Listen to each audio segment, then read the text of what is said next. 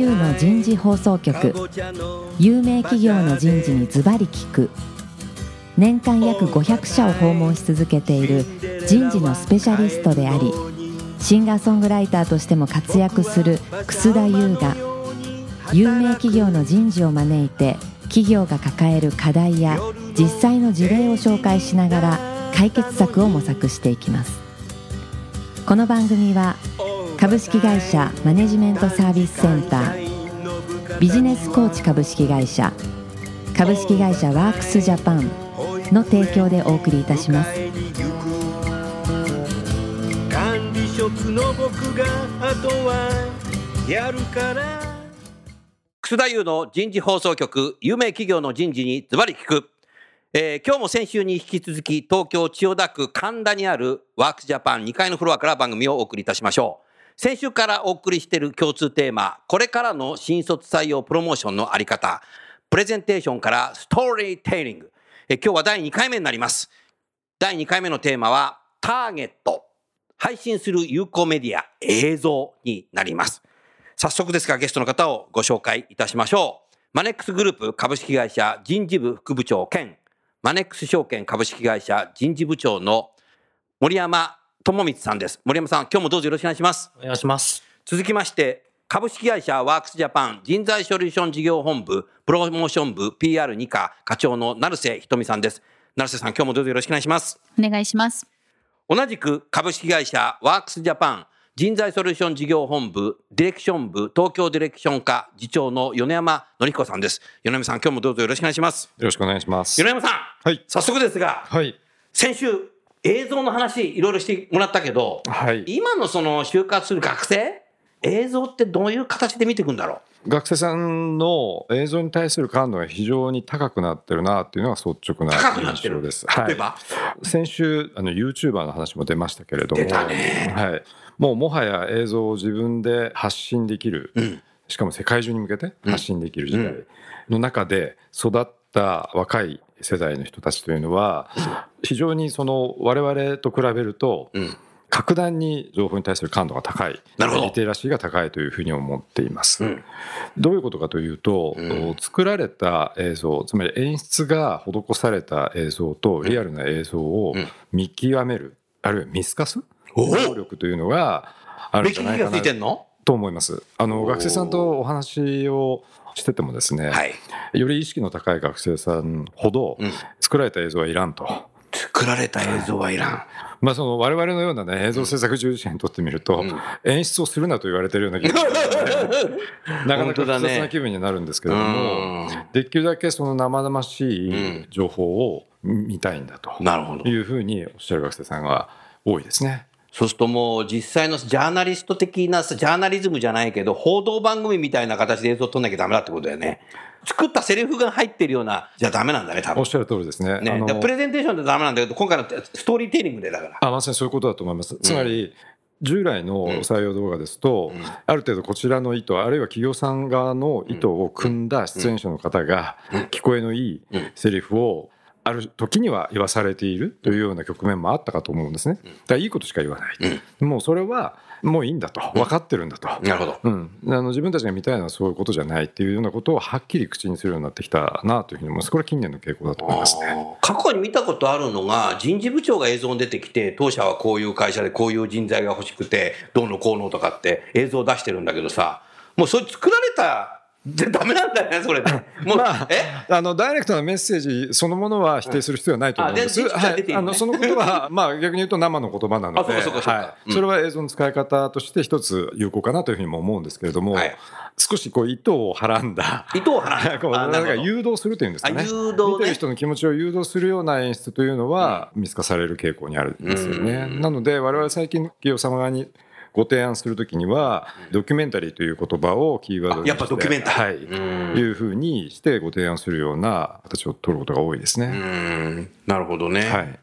森山さんその1級からか。はい。採用でね、はい。なんか動画をワークジャパンさんと一緒に作っちゃったけどそれ以前にもなんか動画やってたの、そうですね。その前もうん当然企業の紹介というか中身を見てもらいたいという気持ちは当然あったので、映像は作ってたんですけえどもどんなふうに作ってたの？それ聞きたい それはあのまあ、ちょっと若干お恥ずかしい部分もあるんですけども、内定者の方に、おまあ入社前の、まあ、ちょっとレクリエーションも兼ねて、なるほど。まあ、作ってもらってたあ、でもそれはいいかもしれないね。若い人の発想ということでね。はいどうだった？成果物は。まああの実際になんていうんですかねオフィスに来て、うん。まあ彼らなりにああなんかこう学生の視点で、うん。なんかああこういうオフィスで働いてるんだなとか、まあ、感想も含めていろいろ取ってくれます。社員をインタビューするの？はい。で、まあ、自分たちの聞きたい質問をしてくれるんですけども、まあ、あのもちろんそこは彼らの知りたい部分ではあると思うんですけども、うん。まあ、逆に言うとこう、まあ、あくまで映像っていう部分で見ると綺麗なオフィスがあり、うん。社員何人かにインタビューしてるっていう特にストーリーがある映像ではなくてただ単に社員が質問に答えてるっていう部分なのででかつまあどうしてもその始めた当初はもう結構2006年ぐらいからそのやり方を結構当時としてはあの新しい形でやってたんですけども、今はね皆さんが作る方も増えてるので映像が学生にとって作るものが当たり前になってる時代だとまあどうしても若干古さ素人っぽさが出過ぎてるというなか本当にじゃあちゃんとした会社として、うんまあ、ある意味こう逆に言うとレピュテーションじゃないですけどなんかこう、うん。要はお金を極端に言うと削って学生に単に作らせてるだけじゃないのとか。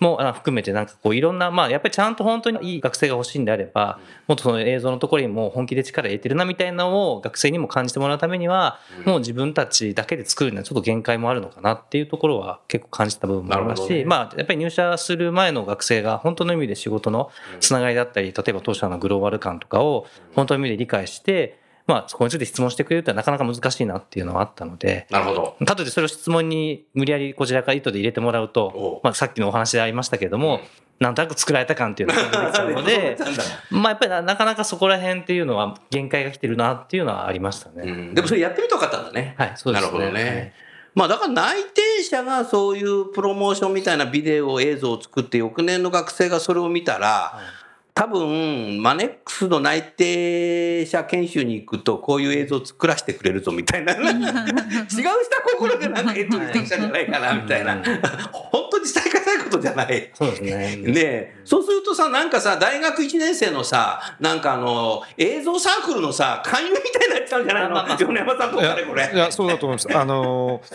企業側が映像を通して伝えたいことと、学生さんが映像を通して知りたいことをちゃんとアジャストしないといけないと思うんですよね。なるほどなるほど。それがあの往々にしてずれることがまああるなというふうには感じます、ね。でも村山さんとかやってみたかったんだよねそうですね。やってないと多分ね、はい20も21もやってるかもしれない。そうですね。でもう一つ言えるのはたった一本の映像を作ったからといって全てのその学生さん側えー企業さん側のニーズが満たせるかというとそうではないので、そうだ。はい、なので映像の使い分けうん。複数作って使い分けるっていうようなこともこれからの時代は大事になってくるのかなというふうに思いますね。つまり採用のプロセスの柱の中にどこに映像を組み込むか、はい全体のプロモーションができないと。そういうことだと思います、ね。これがいけないね。はいなるほど。でもね、あの、マネックさんのね、その、内定者を作らせたっていうのはね、まさにね、アジャイルなんだよ。はいトライアンドエラーをやってきてるんだから、その経験で、これじゃダメだっていうところにぶつかって、もっとプロフェッショナルの映像を作ろうっていうふうに来たと思うんで、まさにね、はいそれアジャイルですよ。はい素晴らしい。今風で、それ。あ、そうです すごいね。うん。まあ、本来あの映像の強み？っていう映像の強み、ぜひ。はい、んということで言うと、自分が行けないところ見れないところ、うんえー、と採用活動に置き換えれば、うんインターンシップまで行ってもまだわからないところ見れないことあるある。それを映像化するのが一番有効なんじゃないかなというふうに思うんですね。なるほど。でそのことをさらに学生さんの意見を踏まえて言うとその余計な演出をせずにですねドキュメンタリー的に描いてあげるうん。これが今のところ最も有効な映像の作り方なんじゃないかなっていうふうに個人的には思ってます。ああ、やっぱりもう30年もやってくれる。ここまで断ってくれたね。奥の奥まで。ねえ。すごいね。学生さんと話を聞いてると我々なんかよく演出を、まあ、どうしても商売柄したくなるわけですよね、うん。ですから映像を作って、まあ、エンディングにちょっとクライマックスを持ってって、うん。感動的なシーンをちょっと作って、ん。ちょっと心の金銭に触れるような作りをしたくなるんです。感動的な音楽を当てて。なるほど。ところがそういうものを見せるとですね、うん。学生さんの中にはあの非常に感動して泣きそうになった。でもその会社に入りたいかというとそれはまた別の話なんだと。いうふうに言うんですね。なるほど。なので映像作品を作るっていうことが、まあ、我々の仕事ではあるんですけれども、まあ、過剰な作り手の思い入れっていうのは時に邪魔になるんだなっていうふうにも考えています。うんはいそうすると米山さんさ、リスナーの方にさ、ぜひ伝えてほしいのが、ワークジャパンは YouTuber でもないし、学生の内定者の作り方のアウトソーシングでもないので、プロフェッショナルな集団として、まず企業の採用担当者様とどういうヒアリングをしていくの？弊社の強みの一つは学生さんとのそのネットワークだと思うんですね。あの先ほどから成瀬の方もあの言ってますけれども学生さんから聞こえてくる声彼らが何を求めているのかっていうことと企業様側が発信したいことこれをうまくその映像に限らずですけどね他のツールも合わせてこうつないでいくアジャストしていくっていうことが我々のまあミッションなのかなというふうにまずは思っています。うん。あの映像でやると最も効果の出るものパンフレットでやると最も効果の出るものっていうのはまあそれぞれ違うと思うのでそのツールごとの特性っていうのをちゃんとわきまえて作っていくっていうのが大事かなというふうには思ってます。なるほどねはい実際にプロフェッショナルにその映像を作るってさ、多分リスナーの人が素朴に今ね、思ってくるんだろうけど、期間ってどのぐらいかかんの？あの今から撮るかそういう感じじゃないんでしょ？それはよく聞かれる質問ですあのご担当者の方からねあのグッドクエスチョンだね。映像っていうのはそのハードルが高いと思われやすいんですよね。うん、思う思う。でパンフレットとかですとサンプルをこう割と提示しやすいんですよね。ああ、ひな形ね、はいサンプルってね。こう何ページのものだとこうなります紙の種類が変わるとこうなりますなんてことはワークスジャパンがもう長年手掛けてきた、はいプロフェッショナルなあのツールね。実績もありますのうんで、あるからね。なんですけど映像ってその定型化されたものがないのうで、ん、本当だ。なかなかこうやってみないとわからないところっていうのは、まあ、我々でも編集してみないとどうなるかわからないってところもあるんですよね。おドキドキ。そうなんです、なのでまずその難しさがあってただ期間に関して言いますと私がよくその採用動画で説明させてもらうのは撮影を真ん中に持ってきた時に撮影がまあ一つのピークなので、その準備に1ヶ月から1ヶ月半、あ、そのぐらいかかんだ、荒瀬さん。はい。はい。かかりますと。で納品までに撮影からご納品までに1ヶ月から1ヶ月半見てくださいと、うん。都合3ヶ月。うん。で真ん中に撮影っていう考え方をしていただけると、まあ比較的よどみなく作れるんじゃないかなと、でもちろんこれを短縮することはできるんですよ、うん。我々がこうフル回ジャンルすればね。フルフル回転で。フル回転であフル回転でね。で動いて、うん。あのいろんなその作業スピードを上げたりとかですね、工程をこう短縮するやり方もなくはないんですけれども、極めて一般的にゆとりを持ったうん進行を前提とすると、ん3ヶ月は見ていただきたいなっていうところはあります。なるほど。はい、成瀬さん、そうすると、はい企業はその学生さんにその映像っていうのはいつぐらいから公開すると一番ベターなの？はい。まずは学生さんと企業さんが出会う初期接触の機会で、まず一つ目の映像があるべきかなというふうに考えています。今のあの皆さんの活動で言うと、多分インターンシップの場面、もしくはインターンシップ説明会というような場面でしょうか。そこでまず自分の会社に興味を持ってもらうための映像っていうのが一つあるんじゃないかなというふうに思ってます。なるほど。あの1回目の時に森山様がおっしゃっていましたけれども今の学生さんというのは興味を持たなければそれ以降のこう情報収集の労力って一切割いてくれないんですね。うんこちらがいかにこう知ってくださいと言っていても。なのでまずはその興味を持たせるという意味で一番最初に学生さんに接触する場面で何かしらあ面白そうだなという印象を与えていくっていうことが必要だというふうには思ってます。もちろんそれはベストなのは直接接触の機会で発信していくというのが一番いいとは個人的には思いますけれども例えばそれがウェブサイトに掲載されている映像でも構わないというふうには思います。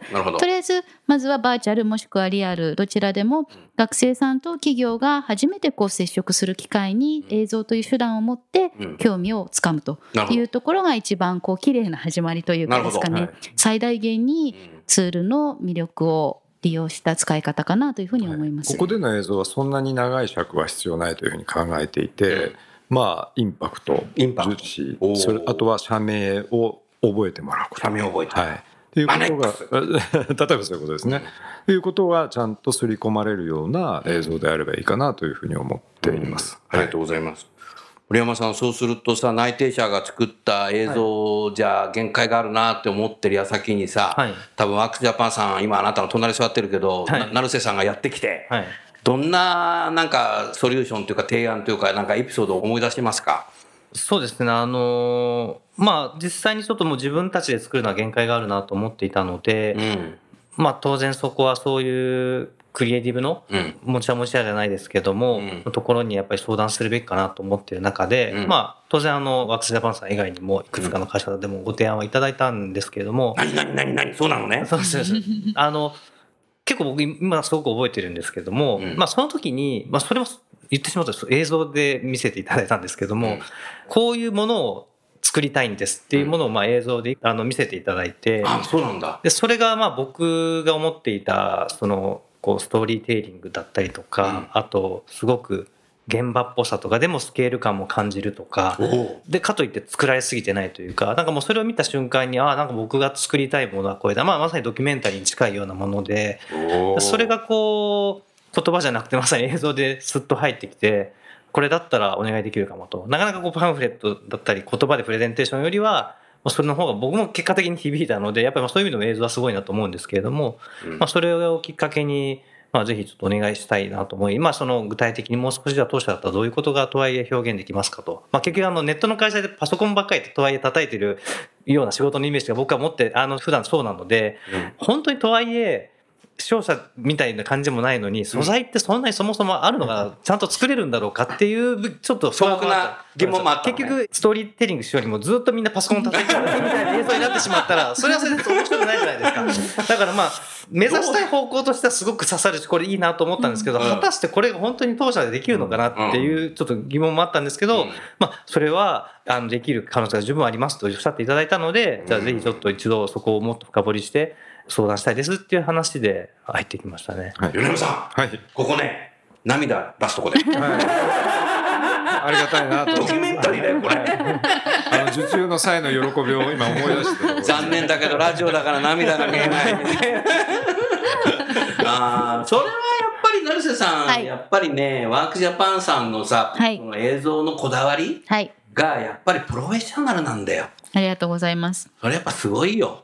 うん、僕が涙出てきちゃったもん。ありがとうございます。ねえ、そうですか。そういった形で実際作ってみて、はい。撮影して、はい。できたの最初見たとき、はい。どう思った？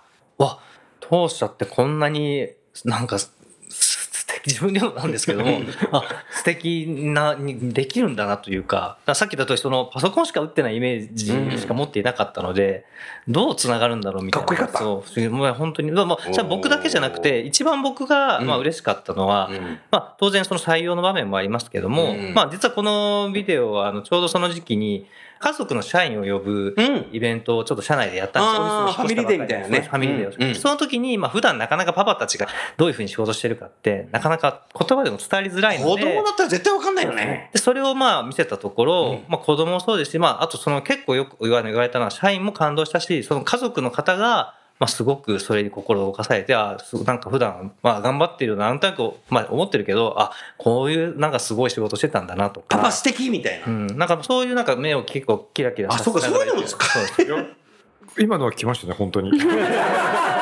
ああ、それをなんかグッときましたね聞いた時に今日の番組収録さ、映像撮らなきゃダメだよ。バックステージとかして。だなるほどからそれがやっぱこ。うストーリーとしてちゃんとは刺さるものなんだなっていう、まあ結構僕もなんか自信もありましたし、僕自身もが思ったことっていうのは間違ってなかったなみたいな。だからきっと学生にもきっと刺さるだろうみたいなところはやっぱり思いましたね。森山さんもその映像を見てさ、はい入社すればよかったね。その前にまあもう先になるほど、はいなるほど。やっぱりさ、感動するとさ、はい人間は行動したくなるようね。んだからやっぱ涙が出るってのは感動なんだよ。そうですね。僕この番組始まる前目薬さしたからちょっと涙出てるけど、ちょっとそれは。違うんだけど、やっぱり感動するとさ、えやっぱり行動するよ人間え。そうですね。だから読むとさ理解はするけどさうん理解は感動してないんだよ。写真でも感動しないよ。映像は感動は伝えられる。それがまさにストーリーテイリングだよね。だとどうよねみさん？あのおっしゃる通りだと思います。その情動というんですかね、うんそのこうインスパイアされてその次の行動につなげるというようなトリガーになるのは、まあ、映像の力というのは非常に強いなというふうに思いますよね。うんあのもちろん本を読んで文字を読んで、行動につなげる人もいや写真を見て行動につなげる人もいるんですけれどもそりゃそうだ。効力として高いのはやっぱり動画だろうなというふうには思いますね。本だとやっぱりノウハウだとかさそうですね。理解ですね。理解。はい。うんそうそうそうそうだね。うん、暗記とかね、はい。そっちだよね。なのでその先ほど言ったそのツールの使い分けっていうのもやっぱりそういうことなんじゃないかなというふうに思ってます。うん。でマネックさんのところでうん。作らさせていただいた映像というのはそういう意味でいくと企業の理解をより深めるためのフェーズで必要な映像ということですね。先ほど成瀬があの説明させていただいたのは最初にこう捕まえるための映像だったんですけど、次にこう理解を少し深めるなるほど。映像というんですかね、うんいう先ほどのご説明とちょっとまた違う映像の使い方ですね、まあ、こういう使い分けが非常に重要になってくるのかなというふうに思いますね。なるほどねはい森山さん、もう一つ素朴な。はい。学生が作るとさ、はい。無料だけどさ、はい。これやっぱりさ、はいプロフェッショナル作ってもらうとさ、はい。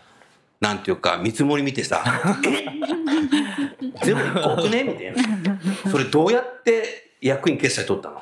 そこは、あの、まあ、もともと、まあ、実はその映像に若干限界というか、感じたのはまあ僕だけじゃなくて、まあ、当社の代表、松本も含めあて松、本さんもそう思ってたんだ。まあ、それはあの、新卒採用だけではないですけれども、まあ、そういう採用全般に対して、やっぱりそういうもっと映像でアピールしていくことって必要だよねっていうような話があり、まあ、僕も、あ、じゃあこれはチャンスだと。これだと今ならできるかもしれないと。まあ、さっき言ったどうしてもそれなりに映像作成にはお金がかかるので、今までの正直、当社の採用規模の予算、特に新卒採用の予算、あの規模感での予算だと、ちょっと正直とはいえ厳しいなっていう部分があったんですけども、まあ、逆にそういう流れと、まあ、あとは、とはいえ、じゃあ単年度しか使わないわけでもないので、まあ、ここで行こうっていう形で、その後もまあ効果考えても、まあ費用対効果としては十分取れて、まあ、特に中東の方とかになってくると、まあ、今その、例えばエージェントの採用とかで使うお金を考えると、まあ、そっちも結局今、なんだかんだでダイレクトリクルーティングの話に入っていってるので、まあ、そういうところでも、まあ、ある意味使える部分もあったりとかするのでまあ、その、十分元は取れる。元は取れる。あとはまあその当然あのそこはあの松竹梅の表にあったんですけども、うん。まあ、どこまでやりたいかによって、うん。まあ、結構金額かかってきて、まあ、当社の場合その、うん。結構キーワードにグローバルっていう部分があり、うん。グループ会社にトレードステーションっていう証券会社があって、ね。やっぱりまあ仕事も絡んでいるので、我々もアピールしている以上、やっぱりそこをどううまく見せるかっていう、うん。見せて、あの、こう表現するかっていう部分があり、でもそうすると、結局ドキュメンタリー生っぽさっていう部分を伝えるには、やっぱり現地に行かないといけないよねっていう話が。現地？どこ行くの？フロリダ。ね、フロリダ？はい。スタッフが弾丸で行ってまいりました。行ったの？はい。で、まあそこまで、そこの費用がまあフロリダってさ、ニューヨークからさ、はい国内線で3時間かかるんだよ。ねえ。はい。そう行ったんだ。はい。で、まあそれをまあ、でもしないと、ある意味中途半端になってしまうかなって思ったので、まあそこはちょっと最後、あの上司にも、この一番いいプランでうん。行きたいというところで。いやこ、れは英断をしてくださって本当に良かったと思います、はい。そのお金の問題 じゃないですよ。その映像のクオリティとしてあの後ほどご覧いただきますけれどもこのカットシーンがあるのとないのと全然違います、はい。これはマネックスさんがやっぱりどんどん新しい事業参入してさ、事業拡大してはい、人も入ってくる中でさ、はい。次の会社とのステージに行くにあたってさ、やっぱ人材がさ、宝なんじゃないこの会社は。そうですね。だからそういうふうにしたときにさ、松本さん自身もさ、今までの採用の仕方で本当取れんのかみたいなさ、多分カットもあったと思うんだよ。はい。そこにさ、やっぱり内定者の作った 映像でさ、はこれはこれでいいんだろうけど、はい内定者は楽しいんだろうけど、うんそれでエントリーしてもらえばそれでいいんだけどさ、はい次の内定者に見せる、採用エントリーしてくるとしたら見せるもんじゃねえだろうっていうことも含めてさ、やっぱり葛藤してたんだろうな。で、チャンスだったんだよ。そうですね。うん、だからやっぱり、これ、成瀬さん、やっぱり社長のコミットメント重要だね。そうですね。この新卒採用っていうところをどういうふうにこう、まあ、重要視されてるかというところとどういうようなリソースを活用しながらそこに向き合っていくのか、そこのやっぱり意識というのは大きく影響を得るかなと思います。映像はまあよくコストが高いというふうにやっぱり思われるんですね、うん。うん、なのでそういったマネージャーの方のうんご判断、うんえーご決裁というのかな、が非常に重要になってくると思いますし、うん。有効にきちんと使い分けができれば、うん。今森山さんのお話にあったように、うん。決して高いとは一概には言えないというふうに思いますし、うん。有効に使えるツールだと思います。うん。森山さんさ、はい。もう一度僕はあなたに言いたいんだけども、はい。採用ってはい。将来の社長候補を採用してんだよ。はい。だからさ、こういうやっぱりさ、映像が高いとか安いとかっていうんじゃなくて、これだけお金かけたってさ、30年後にあなたが採用した人がさ、はい。ねえ、2050年ぐらい、はい。社長になるんだよ。はい。それがさ、学生の時にさ、あの映像、フロリダの映像を見てとかしたらさ、もうあなたとしてはもう秒に尽きるような。病につきますね、それすごいよね。それがストーリーテリングなんで、最後の。多分僕も泣きますねそれはいねえ。成瀬さんなんかもう、涙止まんないね。そうですね。ねえ。僕95歳。はい。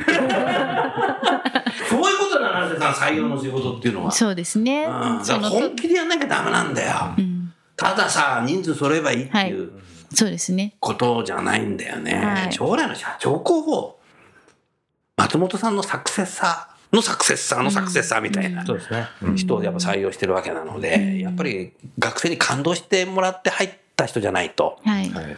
ダメだなというふうに思いましたね。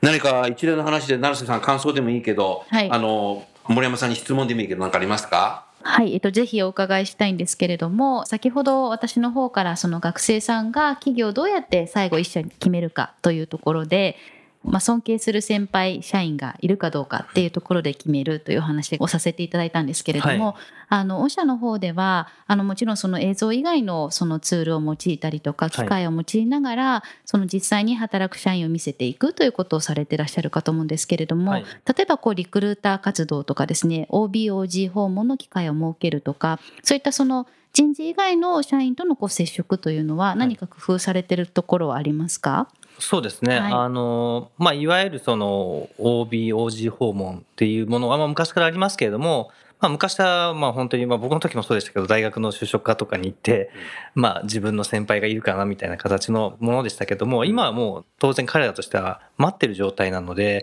まあ、そういう学生がまあ自分のこうアピールをしているようなだったりまあ趣味思考とかいろんな情報を書いている部分を学生に対してこちらから OBOG 訪問を当社にしませんかっていう、まあ、こちらからまあダイレクトリクルーティングをしに行くようなまあサービスを活用して、まあ、そこにその人事だけでは当然限界があるので社員の中の協力をたくさん得ながら面でこううん皆さん気になる学生さんにどんどんアプローチしてくださいと。うんうんで、まあ、その中でコミュニケーションを取っていく中で、まあ、当社に結構興味を持ってくれる方がいらっしゃったら、そこは我々人事の方でもフォローしていきながら、学生さんのより興味を持ちそうな先輩社員をどんどん紹介していくみたいな形で、こう、うまくつなげていくっていうやり方が、まあ結構週で今やっているところですね。なので多分その、一度会社説明会であって終わりとか、はい。インターンシップで終わりではなくてその終わった後のフォローアップをどういうふうにこう切らさず、うん。会社とそのね。ええ学生さんのその興味だったりとかというのをこはい。う切らさずこう設けていくかというところで人事の方以外を活用したはい。直接接触だったりとかっていうのが必要になってくるのかなと。うん。でまあ、後日ご紹介できればというふうに思いますけども弊社の方もあのアプリを開発しまして、うん。今度ご紹介、はいそうなんですよ。今度ご紹介したいんですけどまあ、テーマとしてはかっこいい大人に出会うというような、かっこいい大人に出会う。。大丈夫かなって。かっこいいよ。ラジオだから何とでも言えるさんかっこいいですいや、よ森山さんかっこいいよ。何の話ですか？え？いや結局その森山さんジャニーズ系だよね。言われの前ね言われたことあのジャニーズのね、人事部長聞いてるから。今からもうデビューはさすがにできないと思うんですけど。結局学生さんがその、うんまあ、企業を選ぶときにですね、こう作られたその情報は、まあ、少しこう引いてみているという世の中で、はいやはりそのリアルな情報っていうのを求めてます。でそのために映像はまあフィクションではなくてノンフィクションを求めている。でかつ人事担当者が人事担当者という立場を持って説明をする内容よりも実際働いてる社員とまあ喫茶店行ったりとかですね、うんで実際のとこどうなんですかっていうリアルな話をこう聞いて企業を決めていく、だから最後の決め手というのは尊敬できる先輩がいるかどうかであ企業そういうことなんだね。そういうことだなというところに、まあ、弊社の方もまあ目を向けまして、じゃあ実際にどんどんもうかっこいい大人に会ってもらおうと、その中でじゃあ自分はどう働きたいのか何をやりたいのかという就業感をこう醸成していく、でかつ会社の理解も深めていくというところでその学生と企業の接点をこうつないでいくためのアプリケーションっていうのも開発し始めてますので、まあ、これはまた今度 はい、ご紹介にお伺いできればとは思ってます。成瀬さんのストーリーテイリングでした。はい、すいません、商売っ気が。はい、それではちょうど時間になりましたので、今日は終わりたいと思います。来週はですね、採用プロモーション事例紹介ということで、実際のマネックさんのね、映像を見ながら解説していきたいと思います。ただしラジオなので、はい。リスナーの方は何も見れません。残念ですね。残念ですね。見たい方は、あの、マネックスさんに、あの、エントリーしてください。年齢でちょっと年齢 というふうに思います、はいえーゲストの方をご紹介して番組を終わりましょう。えーマネックスの森山さん、ワークスジャパンの成瀬さんと米山さん、今日もどうもありがとうございました。ありがとうございましありがとうごたざいました。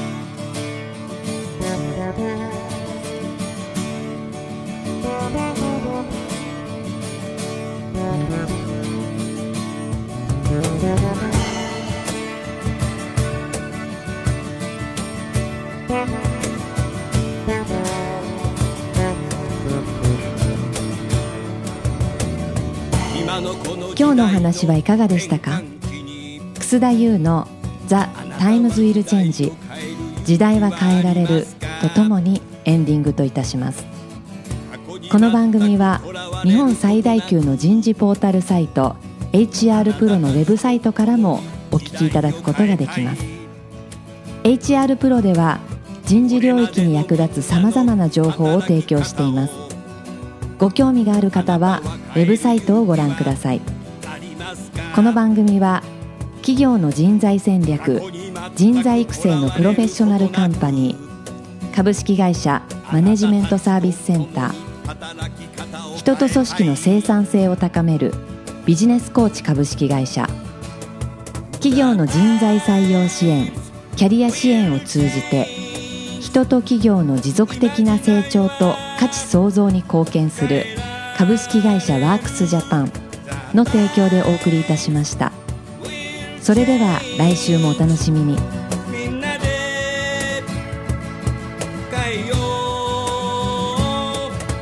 できない理由を述べている場合ではない。